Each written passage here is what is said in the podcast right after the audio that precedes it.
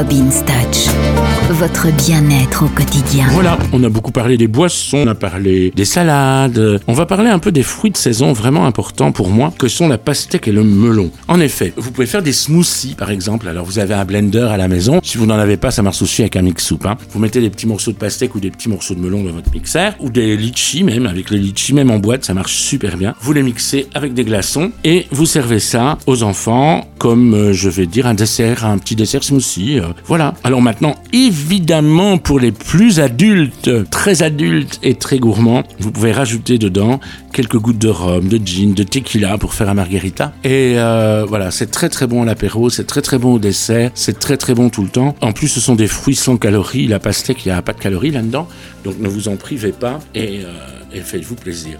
Vous pouvez même, dans la pastèque, l'injecter avec une seringue quelques heures avant, avec une seringue, vous piquez dedans, par exemple, du sirop de cassis euh, ou du sirop d'orgeat un petit peu, ou alors euh, du rhum un peu sucré ou de la tequila, et puis vous mettez au frigo. Et au moment de servir, euh, vous coupez des petits morceaux qui vont être aromatisés, soit avec ou sans alcool, mais c'est vraiment super super bon. Donc faites-vous plaisir, ne vous gênez pas. Moi en tout cas, euh, si vous m'invitez, je viendrai la manger avec vous la pastèque.